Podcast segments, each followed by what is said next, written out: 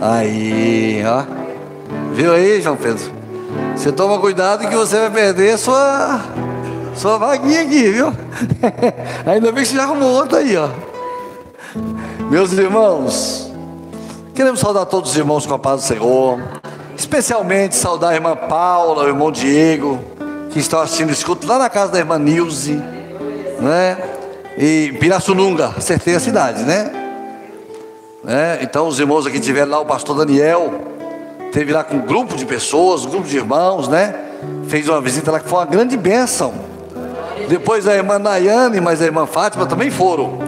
Mas a visita da irmã Nayane e a irmã Fátima durou uns três, quatro dias, né? Já foi uma visita, uma visita meio de índio, não é? E nós queremos saudar todos os irmãos que estão aqui, os que estão online. Nós temos a irmã Maria Rosário de Teresina, né? o pastor William, lá de Paraíso, no Tocantins, com a sua família. Pastor Cizenando também, que é pastor desta igreja. Né? É ruim a gente falar o nome sem a lista, João, porque a gente esquece o nome das pessoas. Pastor Betinho, lá no Rio de Janeiro, não pode esquecer não é? Nós temos os irmãos de Marília, a irmã Naia, a irmã Valéria, não é? Sua família, o César, não é? Nós temos os irmãos de, de aí, aí de Barueri. Mar, Marília é Cláudio, Cláudio, Rosângela e todos os irmãos que ali estão, né? São 12 irmãos. Essa igreja é uma igreja diferente, né? Nós temos um grupo fora e um grupo dentro da igreja. E não é pouquinho fora, não, é bem fora, né? É quase que atravessando o Atlântico aqui. E a gente está lá, né? Mas amém. Louvado seja Deus por todos os irmãos, aqueles que eu falei os nomes e aqueles que eu não falei também. Sintam-se todos abraçados. Nós vamos ficar de pé, irmão, para lermos a palavra do Senhor, que está em Joel, capítulo 2, versículo 12 e 13. Joel, capítulo 2, versículos 12 e 13. Já está aqui no quadro, podemos ler.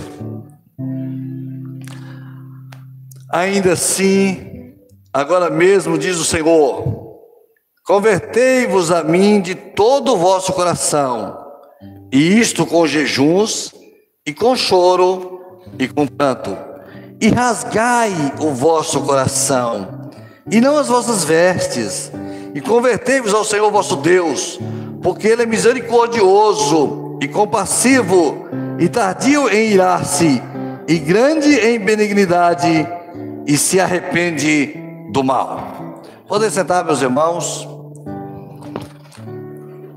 Meus irmãos, o livro de Joel, ele é um livro que quando você estuda esse livro com mais acuidade ou mais cuidado, você percebe que ele é um livro que fala muito da nossa vida, fala muito da nossa história também, porque a palavra de Deus ela é viva e eficaz, ela faz um efeito dentro de nós. E o livro de Joel, ele tem essa perspectiva, apesar dele escrever para Israel, mas ele também fala conosco de forma profunda, e os ensinamentos do livro de Joel são maravilhosos no sentido de entendermos o que Deus quer de nós, o que, que Deus fez conosco, como Ele agiu com a nossa vida, como Ele age na vida das pessoas hoje e de que forma Ele trabalha na vida das pessoas. Então, o livro de Joel fala de um cenário sombrio. Quando Joel começa o livro, é, é, ele é um livro que os estudiosos não conseguem assim dar uma data exata. Muitos dizem que esse livro foi escrito depois do, do cativeiro babilônico, no ano 586 a.C. Então, a palavra do Senhor, de Joel, só diz o nome do pai dele. A palavra do Senhor que foi dirigida a Joel, filho de Petuel é o nome do pai de Joel, né? E ele fala isso no versículo 2, ele fala, 1, 1, 2, ele fala assim: Ouve isto, vós anciões, e escutai todos os moradores da terra, porventura isso aconteceu em vossos dias e nos dias dos vossos pais? Então ele escreve para um grupo de pessoas, e ele fala para esse grupo de pessoas assim: presta atenção, ouve o que eu estou dizendo, ouve o que o Senhor está falando, não fique alheio, não fique distante. E ele fala o cenário de Israel daquele momento, e ele vai dizer no versículo 30, no versículo 4, 1, 4, ele vai dizer assim: se a Giovana, Giovana, colocar um 4 aí, está dois 4, botar um 4, para os irmãos acompanhando. Ele fala assim: o que ficou da lagarta o gafanhoto comeu. O que ficou do gafanhoto, a locusta comeu. E o que ficou da locusta, o, pulgão comeu. Então ele está dizendo assim: olha Israel, dá uma olhada, não ficou nada. O que a lagarta deixou, o gafanhoto comeu. O que o gafanhoto deixou, a locusta comeu. E o que a locusta deixou, o pulgão, o menor de todos, veio e comeu o restinho de tudo. Falou: Olha que derrota, olha como você está, Israel. E, e, fala assim de um cenário de uma grande seca em Israel, onde havia uma grande falta de alimento, uma história assim de um mundo arrasado, de uma situação é, é, destruída, de uma situação desorganizada, de uma situação em, em grave crise é, econômica e grave crise espiritual. Ele vai falar que essa crise econômica, ela vai, ela vai, ela vai, ela vai, ela vai atingir o culto. Ela vai fazer no versículo 9, o 9. Foi cortada a oferta de alimentos, eh, foi cortada a oferta de alimentos e a libação da casa do Senhor. Fala assim: olha para você ver, a casa do Senhor foi impactada por essa situação global que atingia Israel. Né? Aí ele diz assim: estão entristecidos, é, os sacerdotes, ministros do Senhor, estão entristecidos, o campo está assolado e a terra triste, porque o trigo está destruído e o mosto se secou e o azeite acabou. Pelo amor de Deus, não sobrou nada. O templo foi atingido, o culto foi atingido, os sacerdotes estão tristes, tudo acabou. É um cenário de desolação, de derrota, de desgoverno, de tragédia, de falta. Meus irmãos, e quando nós olhamos para o nosso tempo, quando nós transportamos Joel para o nosso tempo, nós observamos que quando a gente olha por esta porta aqui, a gente vê um cenário da mesma forma, um mundo em desordem, um mundo em desorganização, um mundo onde os sacerdotes estão tristes, os ministros que deveriam guiar o povo, eles estão tristes porque está faltando alimento. Falta a estrutura, falta a base. É um mundo que está ao nosso redor, num cenário muito parecido cenário de guerras hoje nesse mundo, cenário de destruição da família, cenário onde tudo é, é, é impactado e aonde o trigo, o trigo acaba o alimento acaba. Então ele vai falar disso aqui, e ele vai conversar, até com, com, com ele vai falar assim, no versículo 18, aí, no versículo 12 ele fala assim: a vide se secou, a figueira se murchou, a romeira também, a palmeira e a macieira, todas as aves do campo secaram, e já não há alegria, não há alegria entre os filhos de Israel. Ele fala assim: as árvores de Israel, a romeira, a figueira, a vide, tudo se secou. E ele falou assim: lamenta, cinge-te de sacos. Ele vai trazendo essa situação que vai impactando Israel, e ele vai trazendo esse cenário desolador que impacta Israel. E ele dá, e ele dá então uma solução para Israel. Ele dá uma solução para Israel. Foi a solução para a nossa vida. Porque a nossa vida também estava como? Impactada, desolada, tudo perdido. E ele dá uma solução. E qual foi a solução que ele deu? Pode baixar um pouquinho meu microfone, tá? Só um pouquinho, por favor. Ele deu a seguinte, ele deu, ele deu a solução, está no versículo 12. Ainda assim, agora mesmo diz o Senhor. Então o Senhor apresenta uma solução para Israel. Qual é a solução que o Senhor apresentou? Foi fazer acordos com outros governos? Foi fazer um empréstimo grande com outros governos? Foi tomar alguma decisão que pudesse impactar Israel? Não, ele falou que a mudança tinha que acontecer dentro do homem.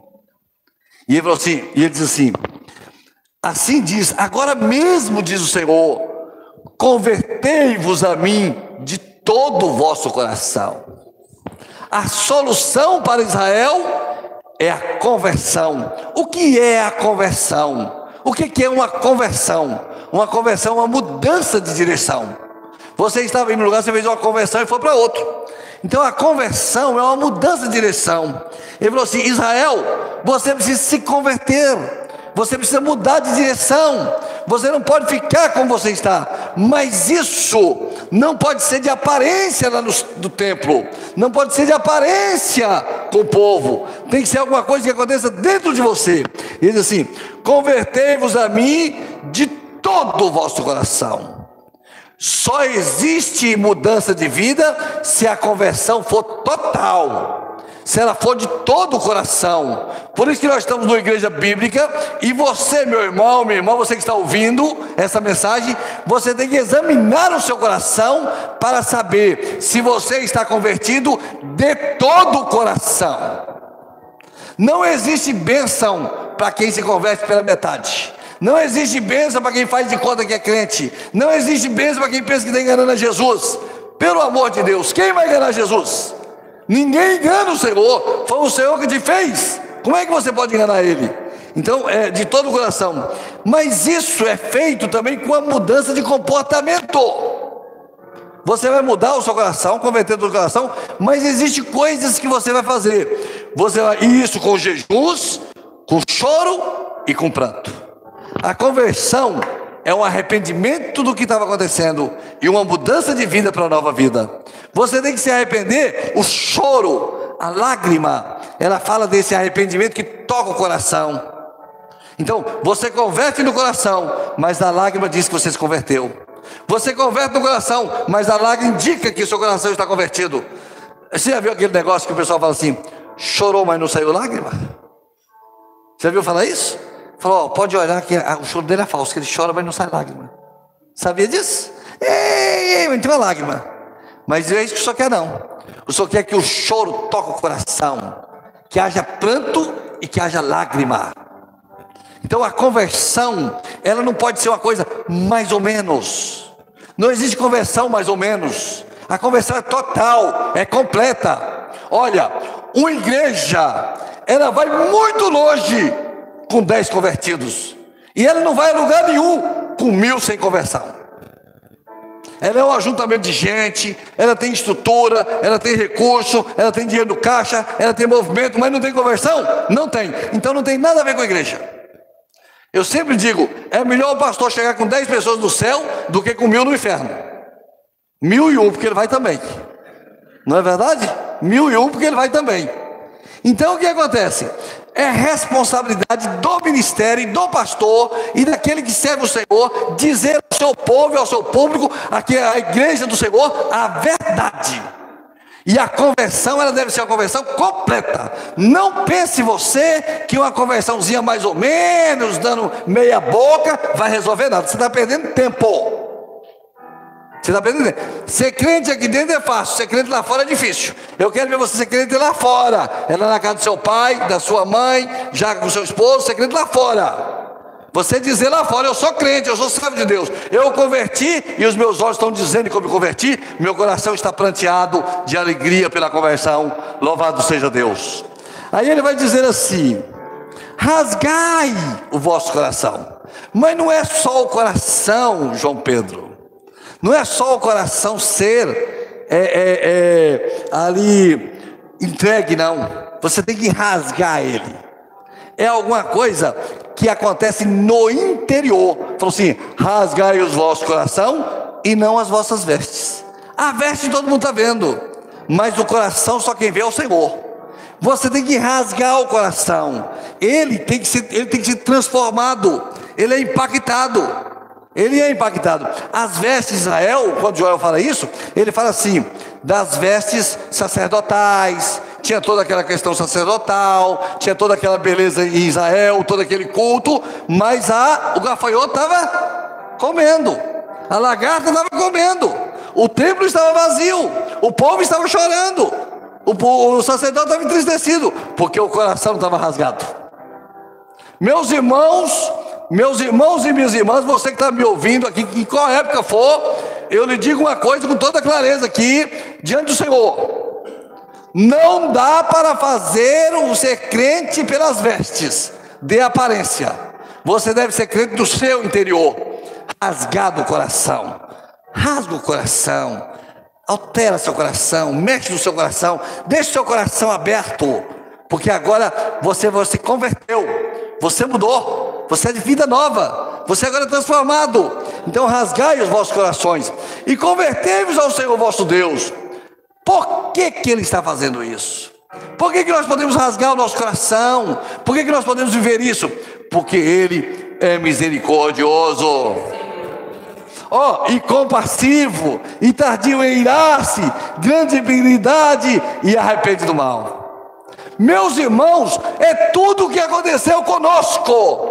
Quando nós chegamos diante do Senhor, com a nossa vida entregue para a lagarta, para o gafanhoto destruidor, para tudo que estava acontecendo, quando nós chegamos diante do Senhor e nós rasgamos o nosso coração, e se nós nos convertemos, o que foi que nós encontramos? Nós encontramos um Deus misericordioso. O Senhor não falou para nós assim: como assim? Como assim, Samuel? Você fez tanta coisa errada, agora você vem aqui chorar? Quem é que é isso, rapaz? Não foi assim que o Senhor fez conosco. O Senhor nos aceitou, porque Ele é misericordioso. A misericórdia é um, é, é um favor imerecido, você não tem direito à misericórdia, mas Ele te deu, Ele foi misericordioso com você, Ele foi compassivo, tardio em irar-se.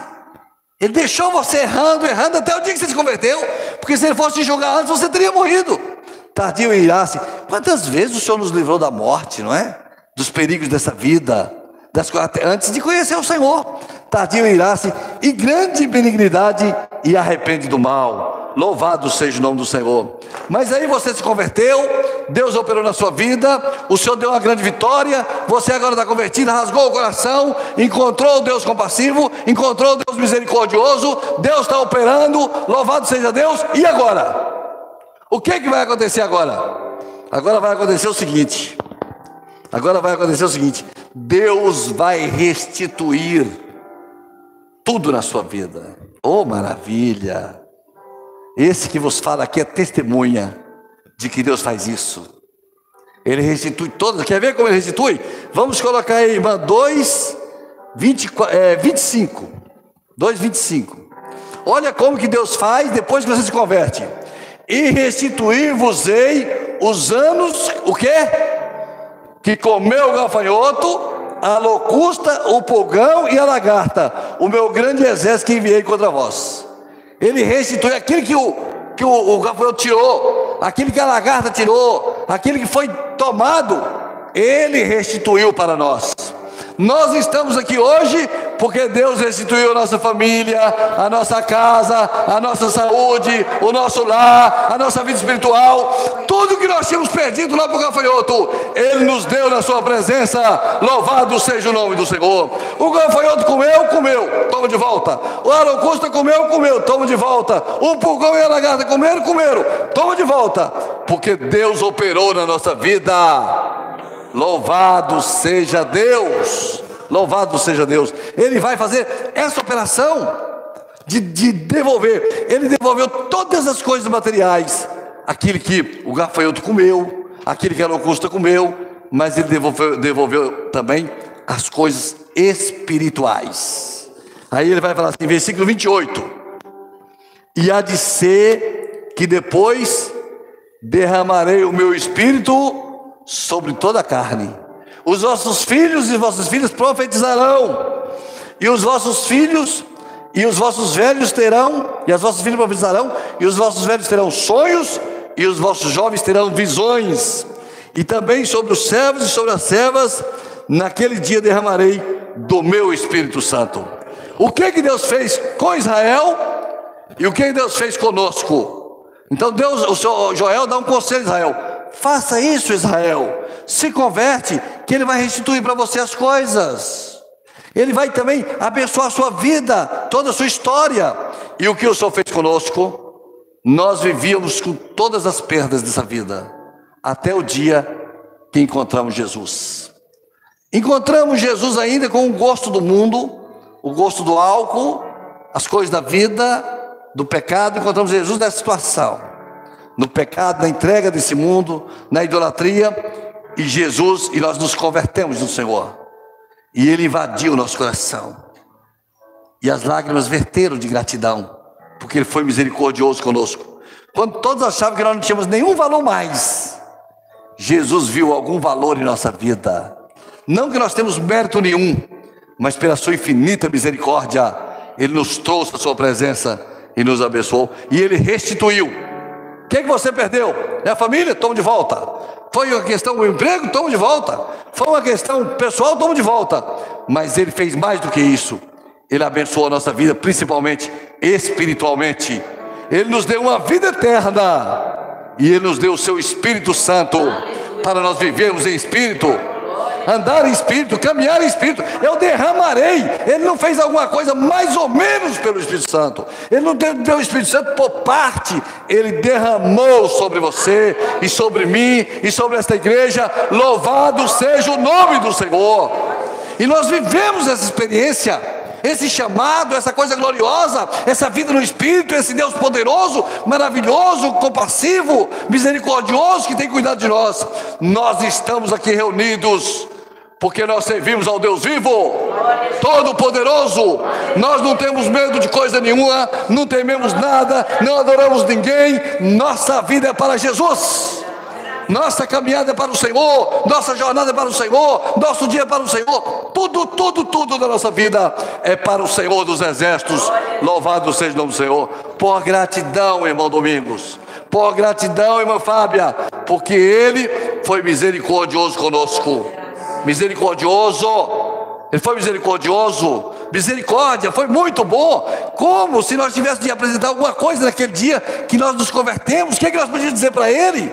Falar, olha aqui, trouxe para você um presente, trouxe para você a minha vida. Isso valeria nada? Nada. O que aconteceu ali foi o seguinte: o pecador chegou e o dono da vida estava presente.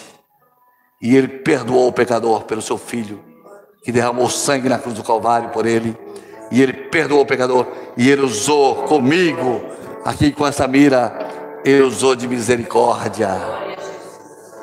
E nós sentimos a misericórdia de Deus. Eu lembro como agora, como foi confortante sentir a misericórdia de Deus entrando no meu coração, também na sua vida, entrando no seu coração, e ela foi inundando, e você foi sentindo assim, ah, eu agora sou de Deus.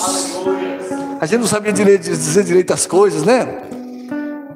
Eu lembro que uma vez o Senhor me deu uma bênção muito grande no culto. E Senhor me batizou com o Espírito Santo no culto. E eu saí, amigo dirigindo lá na cidade. E eu conheci a cidade toda. Mas eu estava muito alegre com aquela operação de Deus na minha vida aquela noite. Aí amigo dizia, eu para o carro, para o carro. Tinha uma pessoa ali que eu conhecia, vem cá. A pessoa vinha e falava assim, pois não, seu Samuel eu era dono do supermercado lá na cidade, né? Aí eu falava assim: fui batizado com o Espírito Santo agora, aleluia, vamos orar aqui. Aí ninguém entendia nada daquilo, gente.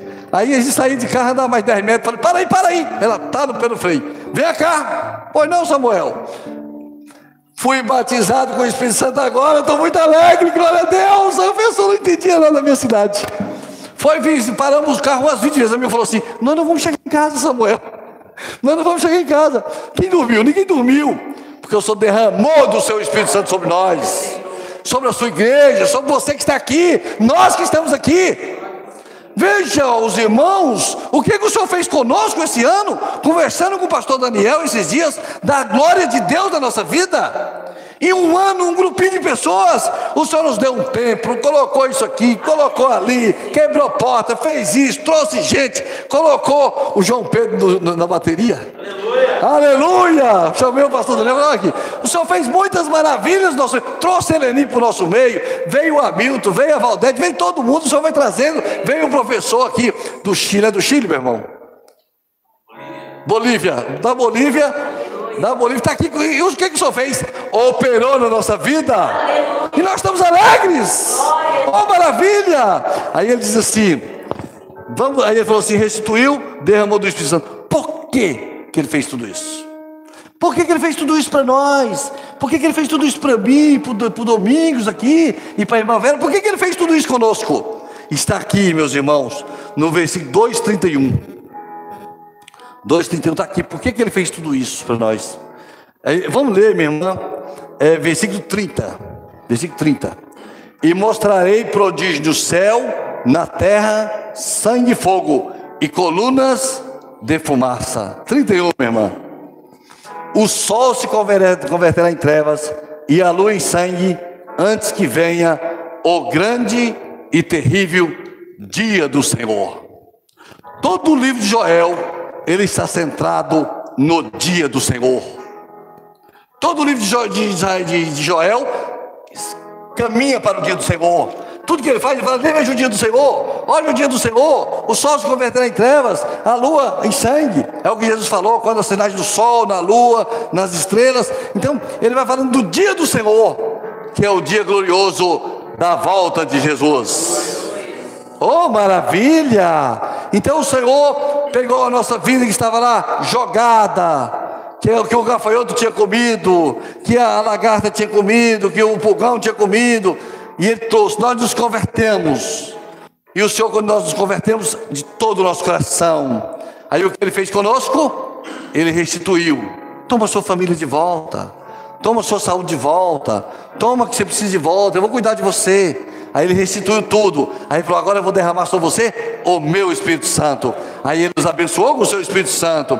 E ele fez tudo isso para que esta igreja esteja preparada para o grande dia do Senhor o dia da volta do Senhor Jesus. Aleluia, aleluia e aleluia. Nós não somos moradores desse mundo, nós somos peregrinos nessa terra. É por isso que as coisas que tem aqui na terra, elas não são importantes para nós.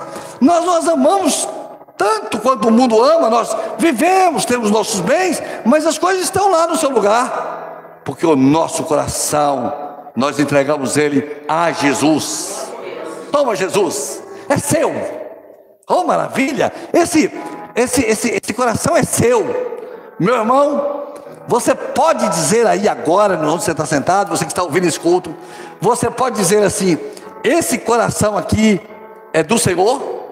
Você pode dizer isso? É totalmente do Senhor. Não tem mais nenhum morador nesse coração. Não divido ele com mais nada. Você tem, pode dizer isso? Se você puder, se você puder dizer isso, você está preparado para o grande dia do Senhor, a volta gloriosa do Senhor Jesus, o Senhor dos exércitos. Sem isso, não vale a pena viver a vida. Não vale a pena você acordar de manhã. Não vale a pena nada. Porque a Bíblia diz que o homem que, que é melhor um aborto do que um homem que não conheceu o Senhor. Então, viver é, é um espaço de tempo que você tem para encontrar com Deus vivo. E ele pegar esse espaço de tempo pequeno desviar lá da destruição total e te levar para o céu para ficar com Ele. Nós existimos para a glória de Deus. Amém, meus irmãos? Amém?